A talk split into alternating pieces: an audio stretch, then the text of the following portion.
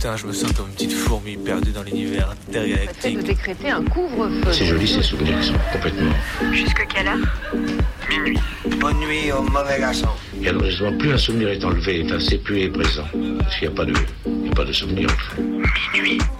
Décousu. La nuit, ce sont des petits groupes très mobiles qui ont sévi dans mes yeux, Saint-Priest, Dessines, Vénitieux, Lyon. On est encore réveillé sur Canu. Si on, si on l'évoque, s'il y avait une image pour le montrer, serait mieux sans doute. N'est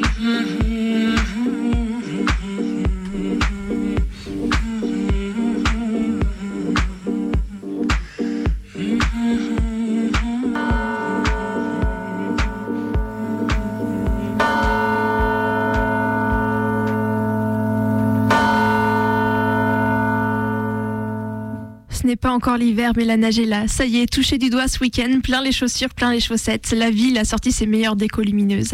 Ça tout, la neige, l'autoroute et les gros SUV de bourgeois, mais aussi les manifs. Si, si, je vous jure. À Moscou, c'est à coup de boules de neige que les manifestants, eux, ont nargué la police lors d'une manifestation pour la libération d'Alexei Navalny. Imaginez la scène, c'est la nuit, les rues sont blanches, les CRS russes longent la manif et soudain, pluie de boules de neige sur les casques et les boucliers. La neige vole en éclats et les flics tentent de regarder un air moqueur, mais sous les gobliquets de la foule s'éloignent néanmoins, s'abriter derrière leur camion. En voilà, une chute de neige comme on les aime, celle qui envoie malencontreusement de la glace dans la gueule des keufs. Vive le vent, vive la neige, vive la neige anti-flic. Et vous manquiez d'idées pour, pour des cadeaux de Noël, non? Eh ben ça tombe bien, le président a pensé à vous. Retrouvez dès le 17 décembre l'intégrale des discours d'Emmanuel Macron.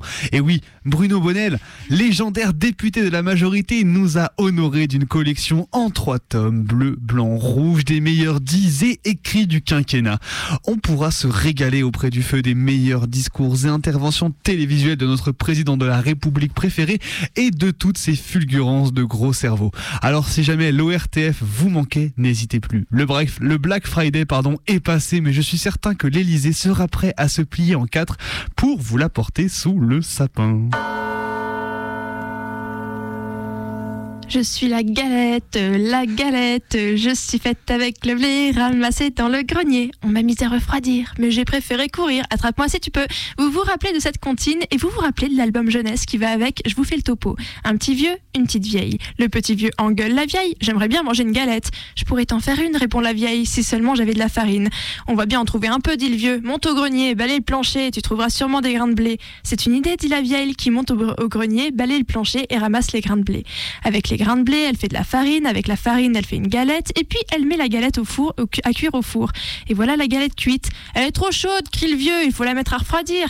Bref, le vieux, sa pipe et son journal en main, les fesses au chaud dans son fauteuil, crie sur sa femme qui et qui taffe pour lui. Eh bien, cet album hautement instructif est sur la liste des ouvrages sources et du SCOL pour les enseignantes proposés par les Ducnats comme une œuvre que le jeune lecteur plébiscite dans lesquelles il s'immerge, avec lesquelles il joue, qui répondent à certaines de ces questions qui alimentent son imaginaire et le font entrer dans une communauté de lecteurs. Ça doit en répondre à des questions primordiales des gosses. Vous me direz, ça en explique des choses. Pourquoi papa fout rien à la maison, par exemple? Pourquoi la galette de mamie est dégueulasse? Bref, bravo les Ducnats. Après ça, on pourra plus vous taquer de wokisme. Alors, des nouvelles de l'opération Barkhane et de la présence militaire française en Afrique subsaharienne. Samedi, au Niger, à Terra, un convoi en route vers Gao, au Mali, a tué trois personnes et blessé une vingtaine dans des affrontements avec une centaine de manifestantes qui leur refusaient le passage. Voilà où mènent les interventions militaires néocoloniales françaises en Afrique subsaharienne. Toujours plus de morts, toujours plus d'exploitation. On rappelle que le Niger produit 40% de l'uranium utilisé en France alors que 89% de ses habitants eux, ne disposent pas d'accès à l'électricité. L'exploitation économique néocoloniale de l'Afrique doit cesser. Que vous dire pour cette dernière brève. Que Némésis, accompagné d'autres groupes de FAF, harcèlent des féministes juives qui ouvrent leur gueule. Que les pépés Napoléon et drapeaux français font les malins sur les réseaux suite à la venue de Morandini et Bardella à Lagui, mais qu'on les a pas vus s'aventurer sur la place du pont. Que Beethoven est officiellement cancel depuis que Zemmour vient d'annoncer sa candidature dessus dans une vidéo digne de Papy Boomer et de la banque d'images libre de droit. Culot vient se défendre sur les plateaux télé quand il apparaît de plus en plus clairement qu'il est un putain de violeur. Le panel des coups de gueule est infini, je ne saurais quoi choisir. Je vous laisse donc sur ce gloobie-boulga. Alors depuis hier se tient le procès des matons de la tôle de Saint-Martin-de-Ré qui ont tué Sambali Diabaté en 2016. Un procès où les matons et matonnes ont l'opportunité d'expliquer dans le plus grand des calmes pourquoi il, comme, pourquoi il est normal de bâillonner un prisonnier et de l'attacher au gros scotch pour effectuer un transfert entre deux bâtiments de la tôle. Comment malgré les râles d'agonie, personne n'a fait ne serait-ce que regarder comment allait Sambali durant ses dernières 35 minutes de vie. Une directrice de tôle qui fait un triple saut arrière pour se planquer derrière l'administration pénitentiaire pour dire qu'elle ne comprend pas pourquoi les taulards et taulardes refusent de parler par peur de représailles sérieusement. En tout cas, une grosse pensée pour la famille de Sambali et un gros big up à l'Observatoire international des prisons et à l'émission L'Envolée pour faire les minutes du procès sur Twitter. On vous invite à aller les lire pour comprendre les mécanismes des violences policières.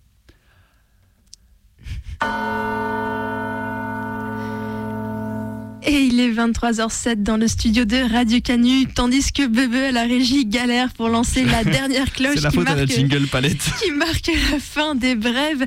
On se retrouve ce soir comme tous les mardis soirs dans Mini Décousu, votre émission qui en découe avec la nuit.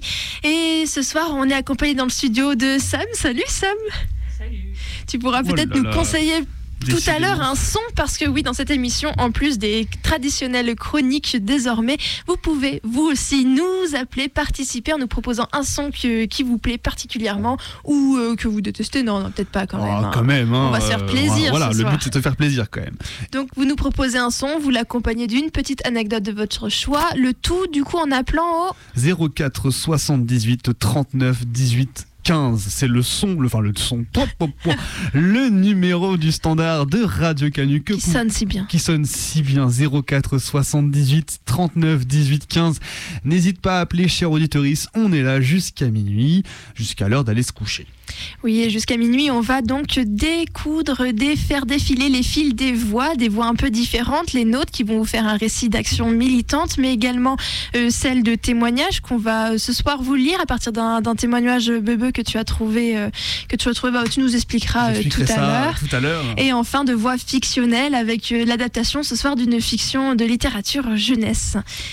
Et, Et on va, vas-y. Eh ben avant ça, en Après fait, toi. Colline depuis Paris, donc Colline qui était revenue exprès la semaine dernière pour nous accompagner en studio, n'oublie pas de nous envoyer des sons depuis Paris. Et euh, ce soir, elle nous a préparé un récit d'action militante qui revient donc sur le parcours de la militante Tran Tonga par rapport en fait à son combat euh, par rapport, enfin contre euh, pour la reconnaissance, voilà, des victimes de l'agent orange, donc qui a été utilisé pendant la guerre du Vietnam, un agent qui a été utilisé par l'armée euh, et qu'on en fait qui a créé un nombre de victimes extrêmement important. Voilà. On écoute ça. L'agent orange, un herbicide puissant utilisé massivement par l'armée américaine pendant la guerre du Vietnam. 35 ans plus tard, ce produit chimique continue de faire des ravages. Ils ont fabriqué ce défoliant avec des niveaux artificiellement élevés de dioxine. En d'autres termes, l'agent orange n'a pas besoin de dioxine pour défolier. Elle n'est présente que lorsque sa fabrication est bâclée. Ce qui s'est passé, c'est que ces sociétés voulaient faire d'énormes profits. L'agent orange est à l'origine d'une dizaine de sortes de malformations. Parfois, les parents ne savent pas qu'ils ont été infectés, mais quand l'enfant vient au monde, la réalité est bien là. Il faut savoir que euh, les contrats des agents chimiques utilisés au Vietnam, notamment l'agent orange, qui représente 62% des volumes épandus, est le plus grand contrat euh, chimique de toute l'histoire euh, de l'économie. Donc, ils se sont tus par avidité, parce qu'ils pensaient que le Congrès risquait de légiférer et d'interdire euh, le- leur mixture. C'était euh, comme j'ai décrit, mais surtout comme l'ont décrit euh, tous les, images et les photos dans le monde entier, que c'était un nuage qui est descendu. Moi, j'étais là, naïf, euh, naïvement, à regarder ce qui se passait, et c'est c'était comme une pluie qui m'enveloppe, une pluie d'une sorte de, de liquide gluante. Et tout de suite après, tout de suite après, alors je- j'ai tout fait, je toussais, mais bon, mais j'ai après euh, une douche, euh, après je me suis lavée et puis j'ai oublié ces incidents. Mais euh, à partir de ce moment-là, j'étais devenue plus fragile. Na a été contaminée par la dioxine contenue dans l'agent orange, comme 3 millions de Vietnamiens. Non seulement elle est malade, mais elle a transmis le poison à ses enfants. Encore une fois, je culpabilise. Je me disais, mais qu'est-ce que j'ai fait pour transmettre euh, à, mes enfants ces maladies incurables? Et maintenant, je sais que c'est pas moi la, la, la, la fautive. C'est moi maintenant, on peut désigner le criminel de- pour mes enfants que pour les maladies de mes enfants. C'est la dioxine. Na a compris l'origine de ses malheurs il y a 10 ans, lors d'un voyage dans cette province de Tai Binh. Au nom des victimes, elle attaque Monsanto, Dow Chemical et 20 autres sociétés qui ont livré l'agent orange à l'armée américaine. c'est peut-être ma, ma dernière mission de humain, quoi. Et aussi ma dernière mission en tant que trait d'union entre les victimes et toute la société. À travers vous, ce, sont toutes les victimes vietnamiennes de l'agent orange qui parlent. Oui, euh, non seulement de- des victimes de l'agent orange du Vietnam, mais aussi de- de- des victimes de l'agent orange amé- américaine, euh, coréenne, par exemple, australienne, c'est-à-dire tous les vétérans qui ont été envoyés participer à la guerre du Vietnam sont revenus aussi avec le poison dans leur corps. Et puis ils ont, bien sûr, euh, ils ont procréé aussi les, les, les, les, les- d'autres générations. Alors c'est au nom de toutes ces victimes-là, parce que nos trois avocats qui travaillent bénévolement sans un sou d'honoraire ont en face de 38 avocats. Il y a 30 compagnies américaines de produits chimiques qui ont fabriqué la dioxine. Mais eux ne reconnaissent jamais leur responsabilité. Leur défense est de dire nos produits ont été achetés par le gouvernement américain, mais nous ne sommes pas responsables de leur utilisation. Trantana, défendu par l'avocat français William Bourdon, a aussi reçu le soutien des vétérans vietnamiens. En 2009, ils avaient demandé réparation devant un tribunal de New York, en vain. Na est leur dernier espoir. Le gouvernement américain a consenti des aides financières pour ces vétérans qui ont été au Vietnam et qui ont été empoisonnés par l'agent orange.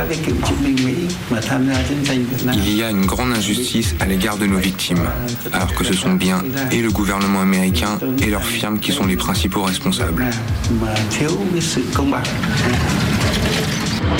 Entre 1961 et 1971, plus de 80 millions de litres d'agent orange sont déversés sur les forêts du pays. Ce produit chimique est un défoliant. Il permet de faire tomber les feuilles des arbres pour empêcher les soldats Viet Cong de se cacher dans la jungle. Trantonia, âgée aujourd'hui de 79 ans, est une militante pour son pays, le Vietnam, qu'elle a défendu en prenant le maquis pendant la guerre contre les Américains. Avec ce combat, alors là, à ce moment-là, j'étais encore très jeune, 24, 23, 24 ans, mais je porte en moi une cause juste, comme aujourd'hui. Ma cause aujourd'hui est aussi juste. Donc j'ai la conviction que ce que je fais est bien, malgré que à ce moment-là aussi, ah, maintenant là, avec vous, je vais vous dire une chose. Quand on on pose les, nos premiers pas sur la piste chimique, on savait d'avance que peut-être devant nous, c'était aussi le- la mort, c'était aussi des blessures. Je, ne, je disais que bon, mais je peux être tué, je peux recevoir des bombes, etc. Mais au moins, euh, euh, la mort de ma, ma maman qui était ensevelie vivante par les, euh, les, les- les Américains, les soldats américains, mais je, je ne garde pas la haine et la rancune. Mais c'est, c'est-à-dire que ce que je fais maintenant là, c'est pour les victimes de l'agent orange aujourd- d'aujourd'hui, mais aussi pour tous les camarades qui sont tombés euh, en pleine jeunesse. C'est aussi pour ma mère qui voulait seulement la liberté, le bonheur de, de tout le monde. Il faudra un siècle pour que le taux de dioxine présent dans les sols disparaisse. Les familles paysannes qui vivent dans cette zone sont donc encore directement exposées. Euh, il y a des centaines de, une centaine d'articles euh, disant comme quoi c'était pas vrai quoi. Donc euh, euh, moi j'étais quand même euh, en colère aussi parce que ils osaient dire euh, euh, des mensonges monstrueux, euh, comme quoi, euh, je cite un exemple, comme quoi euh, les épandages étaient de petite quantité.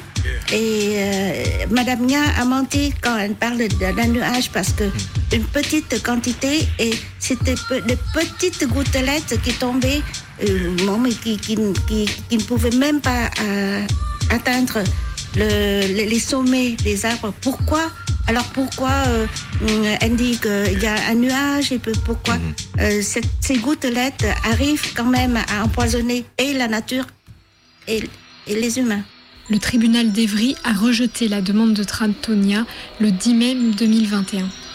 Voici le communiqué de ses avocats et avocates. Les avocats sous-signés confirment que leur cliente a donné immédiatement instruction d'interjeter appel à la décision rendue. En effet, le jugement rendu par le tribunal judiciaire d'Evry en ce qu'il a déclaré irrecevable Madame Trantonia en ses demandes applique une définition obsolète du principe de l'immunité juridiction, en contradiction avec les principes modernes du droit international et du droit national.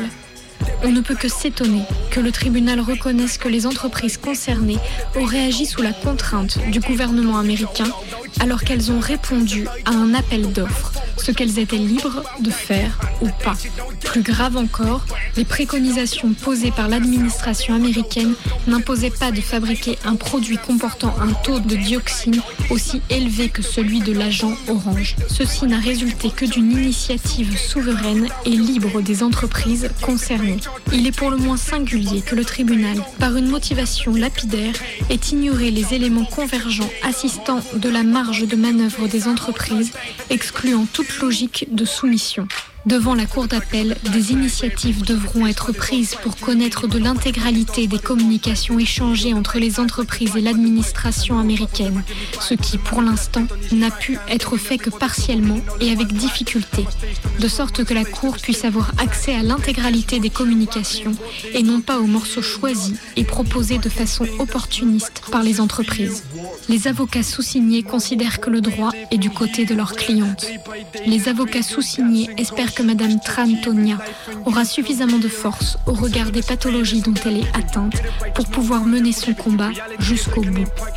Je n'attendais pas beaucoup. J'ai espéré. Et après le 25 euh, euh, janvier, il y avait l'audience de, de plaidoirie. Notre devis, à partir de ce moment-là, est courage, patience espoir. Courage et patience, on en a. Tout le monde qui me soutient, qui m'entoure, on en a plein. Mais espoir, c'est-à-dire que ça, ne serait pas entre nos mains. Euh, vous voyez que quand je dis espoir, je n'ai pas dit que n'ai pas dit que victoire ou bien on a gagné. C'est parce que je m'attendais au pire. Mais je ne m'attendais pas à ce pire-là. Que dans la conclusion du tribunal d'Evry, tous les arguments des avocats de la partie adverse ont été inclus. L'agent orange, comme le chlordécone, allie destruction chimique de l'environnement et des personnes habitant les endroits contaminés et dont les effets néfastes étaient connus bien avant leur utilisation massive. C'est internationalement que la lutte est portée par des militantes et militants dédiant leur temps et leur énergie pour un combat qui nous concerne tous, mais en premier lieu les industries chimiques et les gouvernements, qui jamais ne prennent acte de leurs responsabilités. Moi, je comprends pourquoi les avocats de la partie adverse défendent si farouchement leurs euh, leurs clients richissimes, euh, appelés géants, parce que si la justice euh, répond à mes demandes, cela veut dire que le crime crime de, la guerre chimique serait reconnu, le drame de l'agent orange serait reconnu, et comme ça, et, euh, donc, euh, il ne pouvait plus exploiter et s'enrichir encore sur euh, la mort, sur les malheurs, sur les souffrances euh, du monde entier. Dù tụi mày có nhét vào tai CD encore hay là nhai, em bên em show. Tao biết thêm câu, tụi mày ôm nhau đâu vào đêm sau. Trước màn hình không mà sập trình nhà mà từ mình lập trình. Hay như tập play game Nintendo Zero Zero Seven khi mình xem CD Jambo đạt mấy đẹp app lắc band oh super boy giọt đem flow. Lướt như chuột cống, cuộc sống lướt nước ướt nước chờ ráo như tờ báo. Sớm nhanh lão và không bao giờ quên. Khói nói dối underground, hả? Dùng thủ thuật mà lên tivi ngày chủ nhật là bên cd đời con cũng gặp chừng quanh chi thi thú thật. Khi tao nói về bài bạc quanh infinity và bị đi cũng như tao thấy thế gian này điên khùng đủ chật. Không mình identity nếu tao chết thì phải hết chi để vẫn còn ac akatt tao không làm tốt được việc gì. Hơn là rap nhưng mà thành như thế cho cuộc đời này với tao có với nhau ơn mà đáp. Mà tới tao rap Il est 23h22, vous écoutez Minuit décousu sur Radio Canu le 102.2. C'était l'action, le récit d'action militante proposé par Colline. Et voilà, on est dans le studio euh, tous ensemble pour en découdre avec la nuit, coudre et découdre les fils de la nuit. On a deux petites phrases comme ça qu'on aime bien ressortir. Donc voilà, Colline nous a proposé un récit d'action militante sur euh, Na, qui est une militante qui, qui lutte donc contre l'agent, enfin contre les conséquences de l'agent orange utilisé au Vietnam pendant la guerre. Euh, un récit euh, qu'on attendait, on a voulu on en a fait longtemps qu'on le voyait passer. C'est ce parcours-là qui était extrêmement intéressant, riche et dense. Et on est super content que Colline se soit emparée du sujet euh, parce que c'est vraiment un sujet qui est hyper important. Et on vous invite à, à, suivre cette militante qui est très active sur les réseaux sociaux en ce moment, notamment parce qu'il y avait une série de procès qui, qui avait lieu. Donc euh, on vous invite à la suivre. C'est ça. Et on vous invite aussi à saisir votre petit téléphone si vous voulez participer à l'émission en nous proposant un son qu'on pourrait écouter dans le studio. C'est au 04 78 39 18 15. N'hésitez surtout pas à appeler 04 78 39 18 15. Mais en attendant, on n'est pas tout seul ce soir et il y a Sam qui est avec nous. Salut Salut Enfin, je t'ai déjà dit salut tout à l'heure, mais bon, allez hop, Ouais, c'est comme ça. hein. Et donc, toi, tu voulais nous proposer un son Oui, oui, oui. Euh, bah, du coup, j'ai pas pu venir la semaine dernière parce que j'étais au concert d'Ultramoul à l'ENM. Euh, et je m'étais dit que j'allais poncer euh, leur son avant d'aller au concert parce que je les connaissais pas très bien. Il y a genre trois sons sur internet. Du coup, une meilleure raison encore d'aller les voir en concert si vous en avez l'occasion parce que du coup l'entièreté du concert est une surprise. C'est du punk électro féministe. Euh, et euh, même si le reste du public n'a pas fait honneur à leur énergie et à leur musique, euh, c'est la grosse découverte. Du coup, voilà, je voulais vous proposer Lèche-moi la verge d'Ultramoul. Allez, levez-vous devant votre radio et ne faites pas comme le public du concert. Bougez votre boule.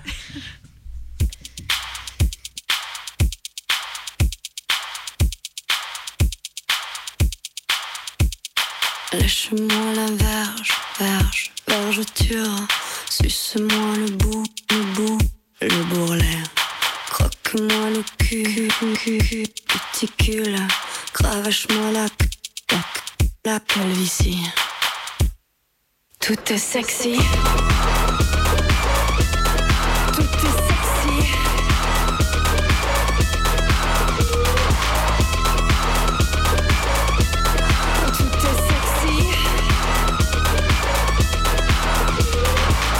Attrape-moi les coudes, les coudes, les deux coudes.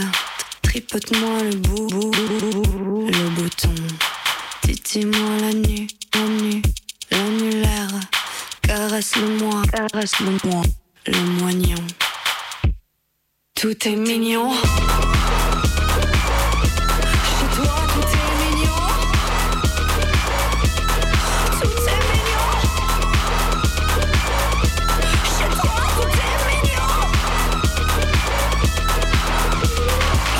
Tes yeux au plat et tes côtes saillantes. Ton strabisme me rend fada, ta cellulite m'enchante. J'adore tes cheveux gras, tes touffes de poils sont fascinantes. Tes varices me laissent sans voix et ta transpi est enivrante.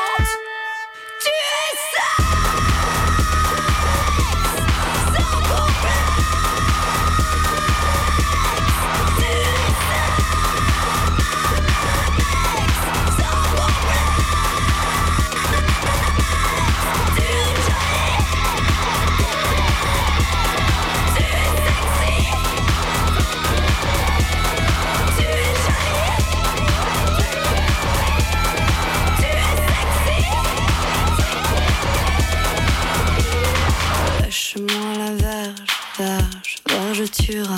Suce-moi le bout, le bout, le bourrelet. Et sur cette fameuse occurrence de Bourlet, donc, il est 23h26 sur les ondes rebelles de Radio Canu. Vous êtes toujours à l'écoute de Minuit décousu, votre émission du mardi soir de 23h à minuit. Et je suis en compagnie toujours donc de Maë et de Sam. Oui, on est là encore pendant une bonne demi-heure pour, pour dérouler les, les fils des voix, euh, de, de plein de voix différentes. D'ailleurs, c'est Bebe qui, euh, qui va enchaîner avec un témoignage que tu as traduit, si je me souviens pas bien. Bien, pas, pas, bien. Plus personne ne sait.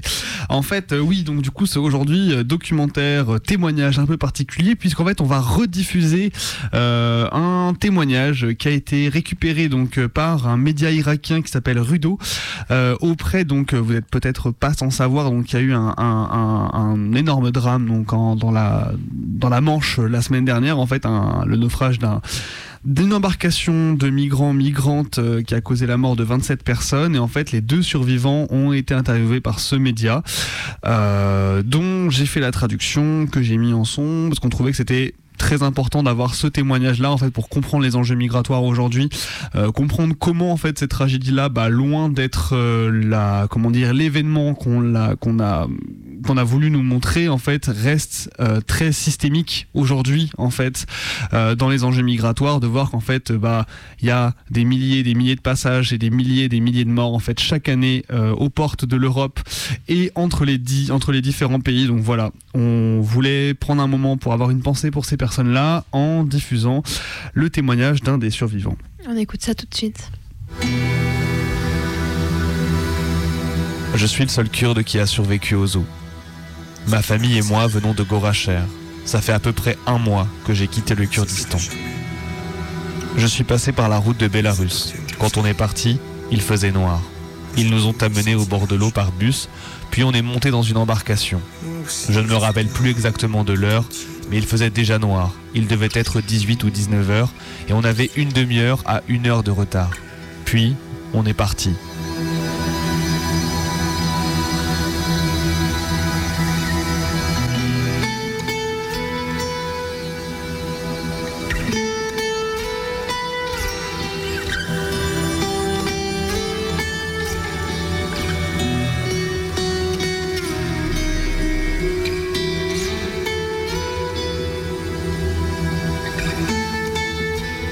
Était 33 personnes dans le bus. Quand ils nous ont compté, on était 33 sur le bateau. Ils nous ont dit très précisément que 33 personnes montaient sur le bateau et que quiconque ne voulait pas venir pouvait encore descendre. Mais les 33 ont répondu qu'ils y allaient parce qu'on n'était pas beaucoup.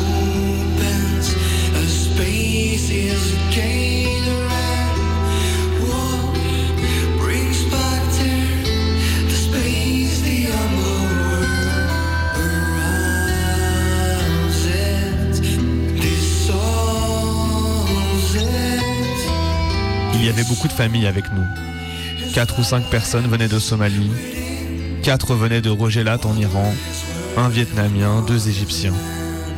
Les quatre autres, je ne sais pas d'où ils venaient. Il y avait aussi un enfant de 3 ou 4 ans avec nous.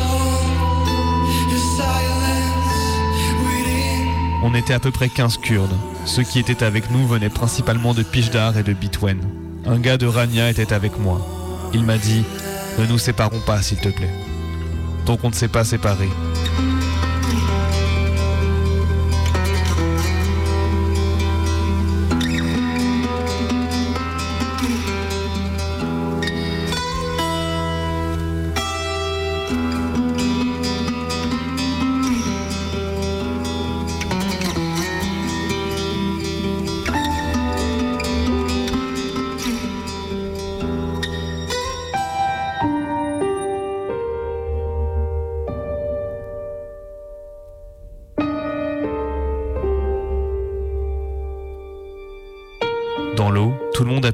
Jusqu'au lever du soleil. Puis, quand la lumière s'est mise à briller, plus personne ne pouvait tenir, et ils ont abandonné la vie.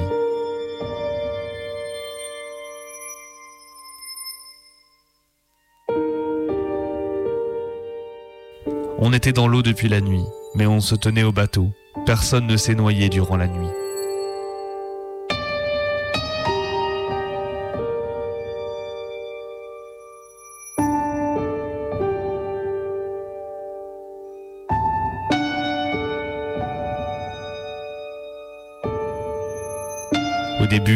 L'eau rentrait dans l'embarcation depuis l'arrière, près du moteur. On évacuait l'eau qui était en train d'inonder le bateau.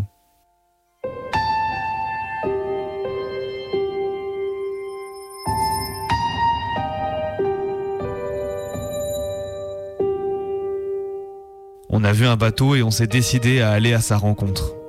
Les gens nous ont dit non, que le bateau devait arriver au Royaume-Uni dans la soirée.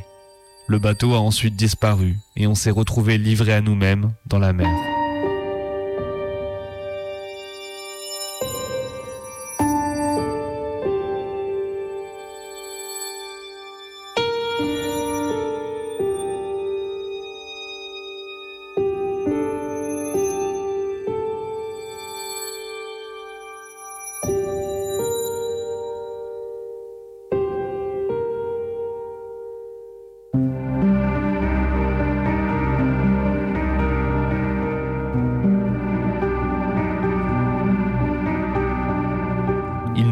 Que ce bateau crasseux. Puis, l'air a commencé à s'échapper du bateau et les ballons ont éclaté. Le côté droit du bateau était en train de perdre de l'air. Certaines personnes pompaient de l'air et les autres évacuaient l'eau du bateau.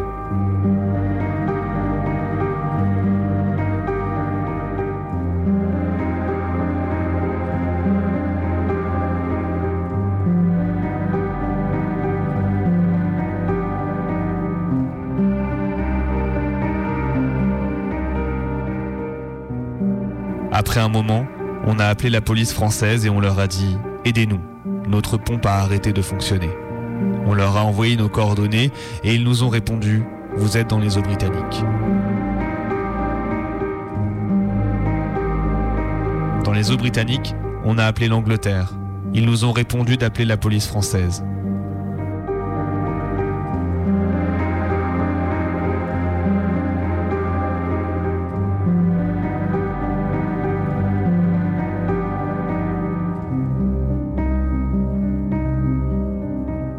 Deux personnes étaient en train d'appeler. L'une appelait la France et l'autre appelait l'Angleterre.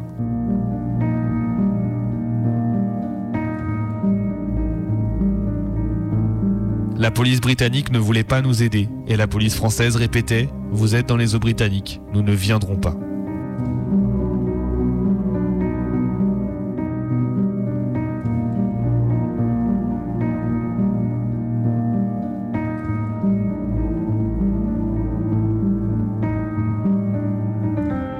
se noyait doucement, les gens ont perdu espoir et ont abandonné.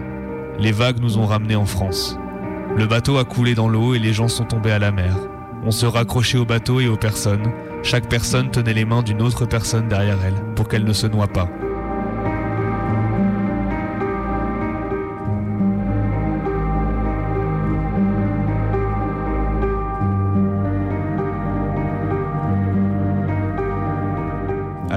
Les gens n'avaient plus la force de se retenir les mains les unes des autres et ils ont abandonné leur vie et le bateau.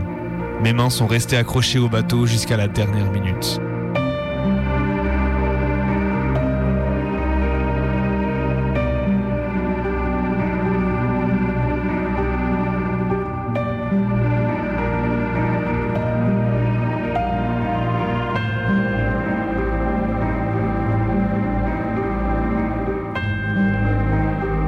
Tenais la main.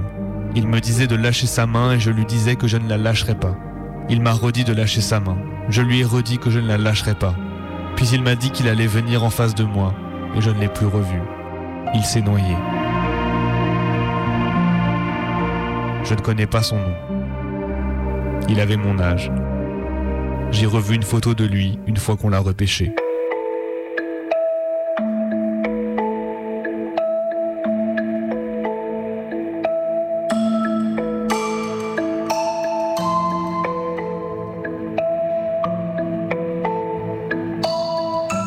Resté à peu près une semaine, 8 ou 10 jours dans la forêt de Bélarus, pas plus que ça.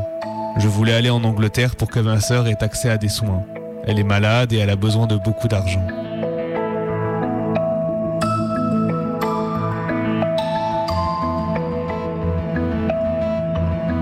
J'ai dit que j'irais en Angleterre pour gagner de l'argent, pour pouvoir l'emmener ensuite en Inde, pour avoir son traitement. J'y allais seulement pour ça.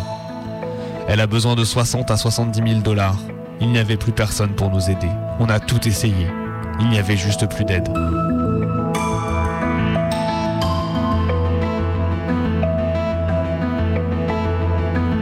Pour aider ma sœur, mon but et ma destination restent toujours l'Angleterre.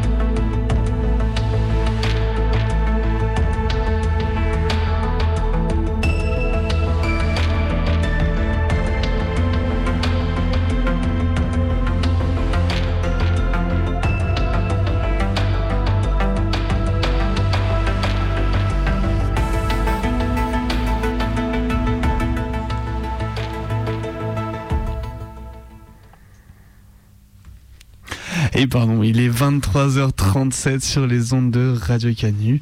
Le 102.2, vous êtes toujours à l'écoute de minuit décousu de 23h à minuit. Et du coup, on vient d'écouter un témoignage, une rediffusion de témoignage d'un des survivants, donc euh, de, du naufrage en fait de l'embarcation dans la Manche la semaine dernière. Donc, il revenait en fait sur sa traversée et sur comment les deux États en fait ont en fait laissent complètement les migrants mourir dans bah, dans la Manche. Voilà.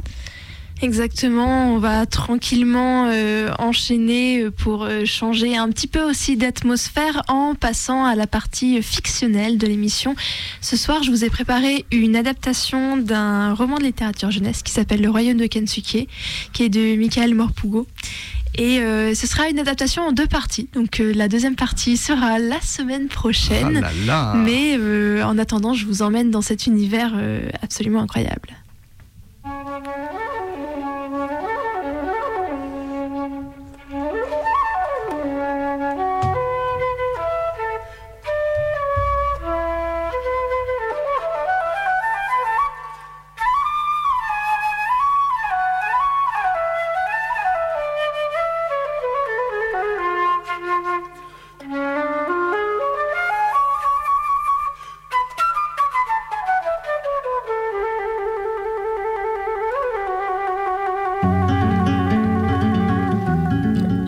La veille de l'anniversaire de mes 12 ans, le 28 juillet 1988. Aujourd'hui seulement, je peux enfin raconter toute cette histoire extraordinaire, la véritable histoire de ma disparition. Kensuke m'avait fait promettre de ne rien dire, rien du tout, jusqu'à ce que dix ans au moins se soient écoulés. C'était presque la dernière chose qu'il m'a dite. J'ai promis et j'ai dû vivre dans le mensonge. J'aurais pu laisser dormir les mensonges assoupis, mais plus de dix ans ont passé maintenant. Je suis allée au lycée, à l'université, j'ai eu le temps de réfléchir. Je dois à ma famille, à mes amis, à tous ceux que j'ai trompés si longtemps, la vérité sur ma longue disparition, sur la façon dont j'ai survécu après avoir échappé de justesse à la mort.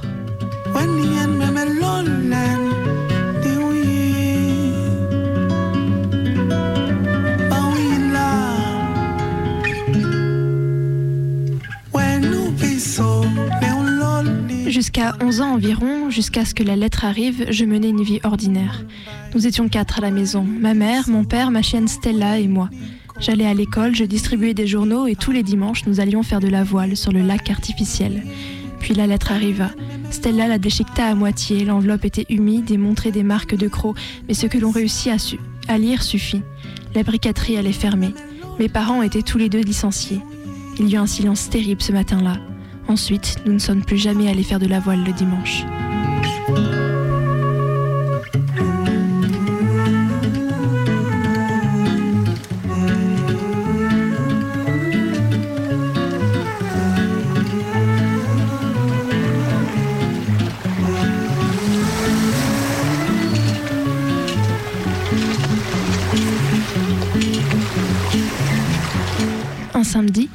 Rentrant de ma distribution de journaux, mon père était parti. Une semaine plus tard, il nous appela. Faites simplement vos valises et venez, à Farham, près de Southampton, directement à la mer. Quand nous arrivâmes, il nous attendait à la gare, les yeux brillants et rieurs. Il nous aida à porter nos valises, nous descendîmes le long de la mer. Enfin, mon père s'arrêta devant une passerelle qui conduisait à un étincelant bateau bleu foncé. Il posa nos valises et nous regarda avec un grand sourire. Laissez-moi faire les présentations, dit-il. Voici Peggy Sue, notre nouvelle maison.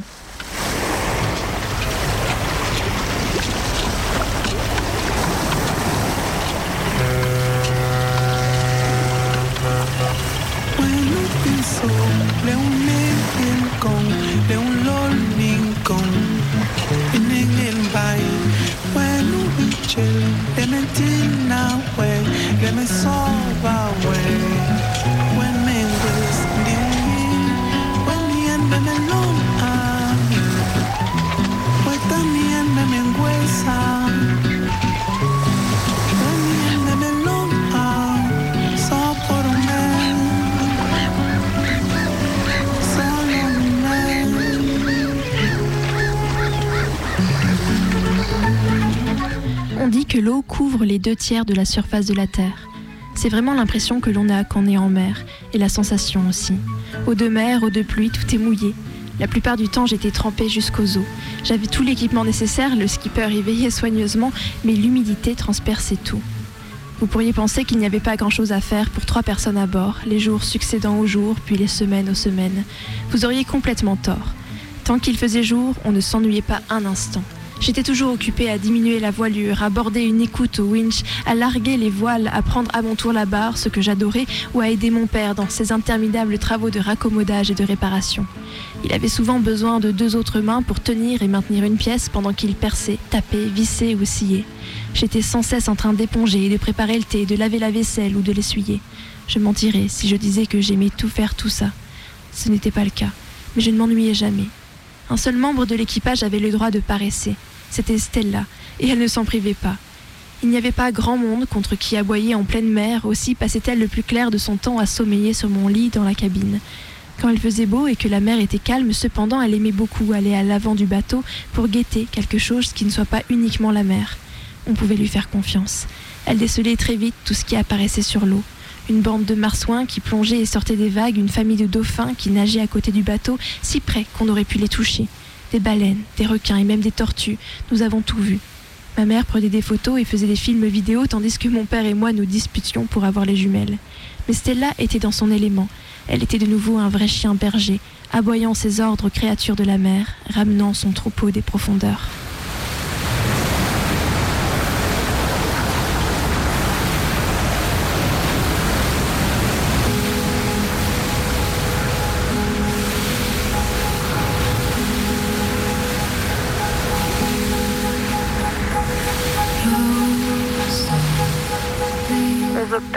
Aujourd'hui, j'ai vu l'Afrique. De très loin encore, mais Mam a affirmé que c'était l'Afrique. Nous descendons le long de la côte ouest. Mam me l'a montré sur la carte.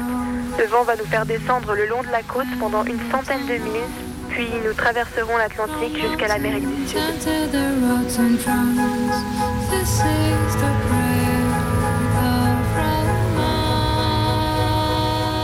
novembre.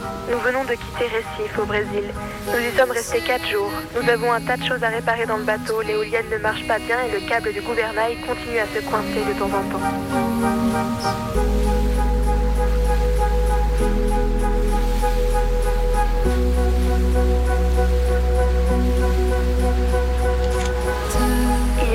C'était le meilleur jour que nous avons eu en mer. Une forte brise, un ciel limpide et un soleil chaud pour sécher nos affaires. 3 avril, Perth, Australie.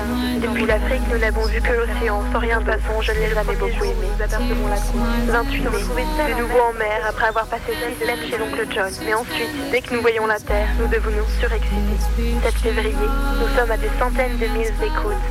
25 décembre, Noël à la mer. Mon père a trouvé des chansons de Noël à la radio. 1er janvier 1988. L'Afrique de nouveau. Le cap, la montagne de la table. Et cette fois, nous ne passons pas à côté en battant, nous allons nous y arrêter. Les parents m'ont dit ce soir.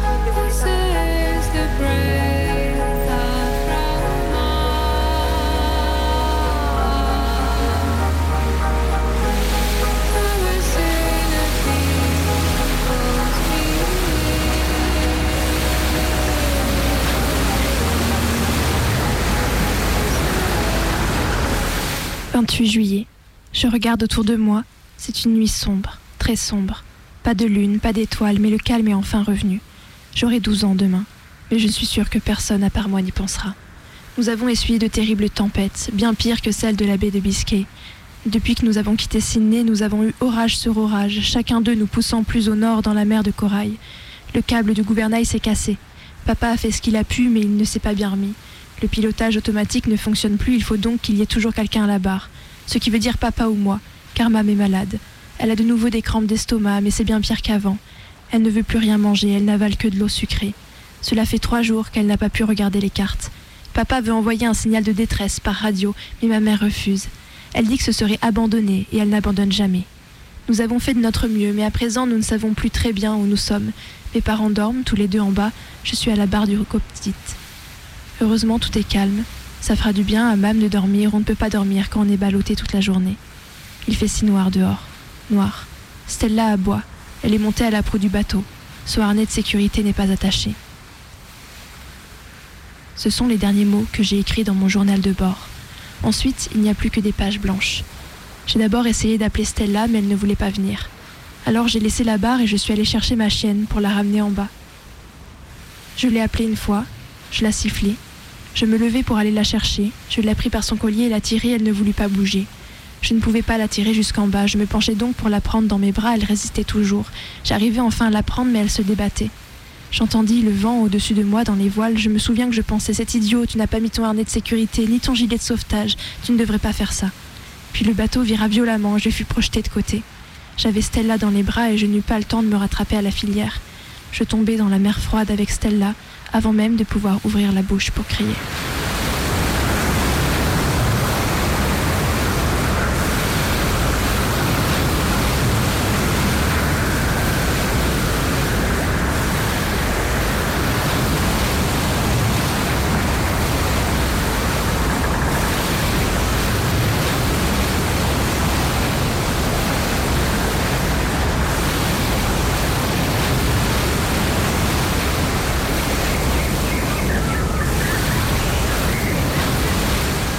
Je flottais dans mon sommeil, dans mes rêves, et dans mon rêve, je vis un bateau glisser silencieusement vers moi sur la mer. La Peggy-Sue, cher, cher Peggy-Sue. Ils étaient revenus me chercher, je savais qu'ils me retrouveraient. Des bras vigoureux me saisirent, je fus hissé hors de l'eau, je gisais là sur le pont, haletant comme un poisson hors de l'eau. Quelqu'un se penchait sur moi, me secouait, me parlait. Je ne comprenais pas un mot de ce qu'on me disait. Mais cela n'avait pas d'importance.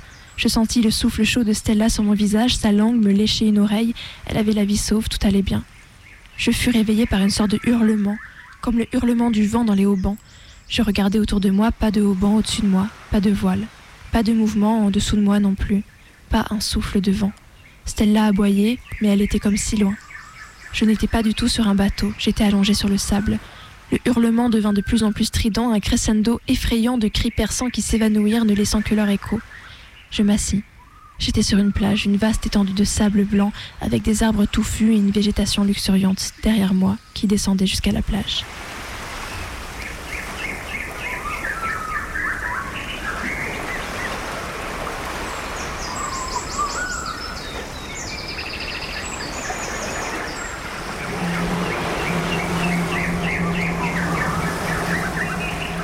J'étais seule avec Stella sur une île déserte où les cris des gibbons résonnaient.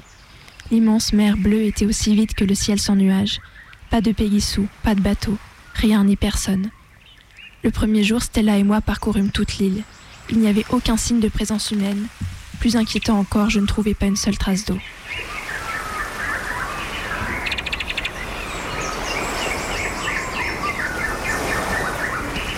Le lendemain matin, je me réveillais affamée, frissonnant de froid et couvert de piqûres. Il me fallut quelques instants avant de me rappeler où j'étais et tout ce qui m'était arrivé. Je fus brusquement submergée par la cruelle réalité. J'étais seule, séparée de mes parents, menacée par toutes sortes de dangers. Je me mis à pleurer tout haut sur mon malheur quand je m'aperçus brusquement que Stella avait disparu. Je sortis de la caverne en courant, je ne la vis nulle part. Je l'appelai puis tendis l'oreille, mais seul me répondit le hurlement des gibbons. Je me retournai, je l'aperçus. Elle était sur les rochers, bien au-dessus de ma grotte, à moitié cachée par les pierres, mais je vis quand même qu'elle baissait la tête. Elle était clairement absorbée par quelque chose. Je grimpai jusqu'au rocher pour voir ce que c'était. Je l'entendis boire avant d'arriver, elle lapait avec cadence, bruyamment, comme elle le faisait toujours. Elle ne me regarda même pas quand j'approchai. Je vis alors qu'elle buvait dans une écuelle. une sorte d'écuelle en fer blanc cabossée. Puis je remarquai quelque chose d'étrange sur une pierre plate au-dessus d'elle. Je laissai Stella se régaler d'eau fraîche et monter voir. Un autre bol d'eau et des feuilles de palmier étaient posées sur la pierre. Les feuilles de palmier étaient à moitié recouvertes d'une boîte en fer blanc retournée. Je m'assis et bus l'eau d'un trait. Jamais l'eau ne m'avait semblé si bonne. Sans reprendre mon souffle, je soulevai la boîte. Du poisson. Des dizaines de petites tranches d'un blanc translucide étaient soigneusement rangées sur les feuilles de palmier. Il y avait même cinq, six, sept petites bananes rouges, des bananes rouges. Je mangeai le premier poisson, savourant chaque bouchée. Mais même en mangeant, je regardais tout autour de moi, cherchant des yeux un tremblement de feuilles significatif dans les arbres qui bordaient la forêt. Je ne vis rien. Pourtant, quelqu'un m'avait bien apporté tout ça. Et cette personne devait être là, en train de me regarder. Je ne savais pas si je devais craindre cette révélation ou m'en réjouir. Quand je finis, je me levai et scrutai la forêt. Mon bienfaiteur ou ma bienfaitrice devait bien être quelque part, et puis pas très loin d'ici. J'étais sûre que je n'avais rien à craindre. Il fallait que j'établisse un contact. Je mis mes mains autour de ma bouche et criai plusieurs fois. Merci, merci, merci. Mes mots résonnèrent dans l'île.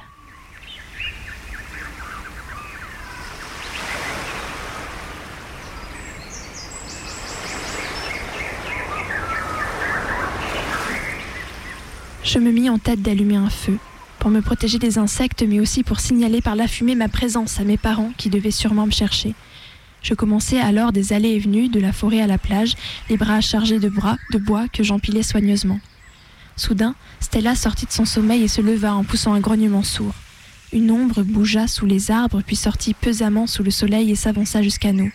Un singe, un singe géant, un orang-outan.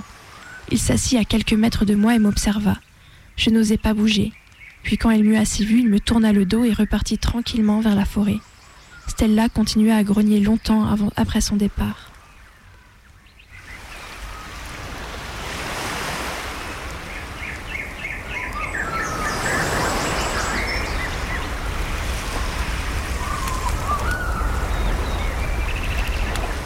Je fis plusieurs allers-retours jusqu'à ce que mon feu ronfle et crépite comme un brasier. Des étincelles volaient haut dans l'air, la fumée montait dans les arbres derrière moi. Je savais que je ne pourrais plus me reposer désormais, que le feu aurait besoin de plus en plus de bois, de brindilles plus grosses et même des branches. Il fallait que j'aille en chercher et que je rapporte tout, jusqu'à ce que je sois absolument sûre que j'en aurai assez pour qu'il reste allumé et que j'en ai suffisamment en réserve. Je remarquai que Stella ne venait pas avec moi dans la forêt, mais qu'elle m'attendait près du feu. Je savais très bien pourquoi. Moi aussi, je craignais de voir Laurent Houtan réapparaître, mais pour le moment, j'étais trop absorbée par mon feu pour y prêter beaucoup d'attention. J'avais déjà une énorme pile de bois, mais je retournais quand même une dernière fois dans la forêt au cas où le feu se consumerait plus vite que ce que j'avais prévu. Il fallait que je pénètre plus profondément dans la forêt à présent, et cela me prit donc assez longtemps.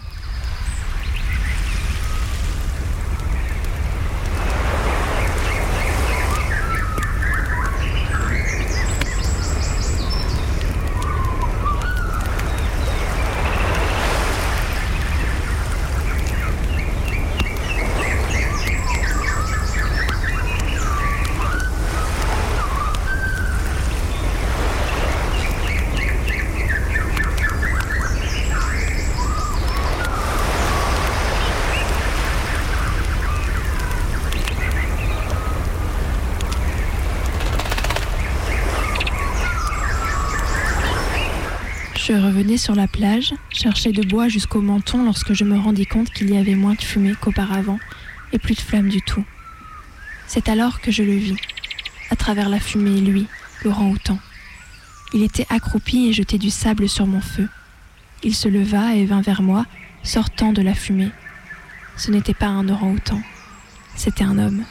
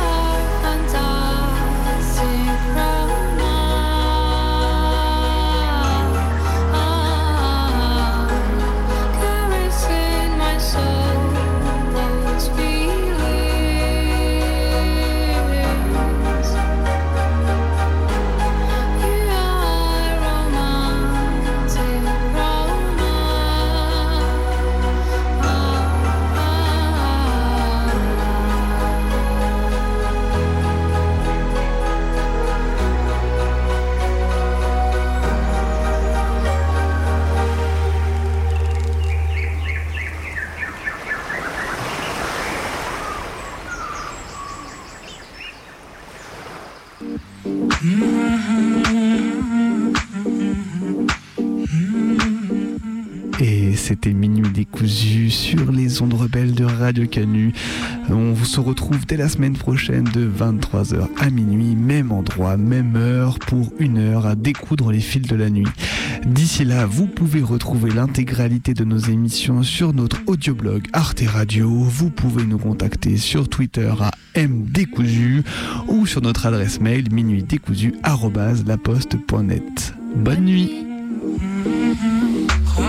خنکاندم که نشینیم در پا من و تو به دو نقش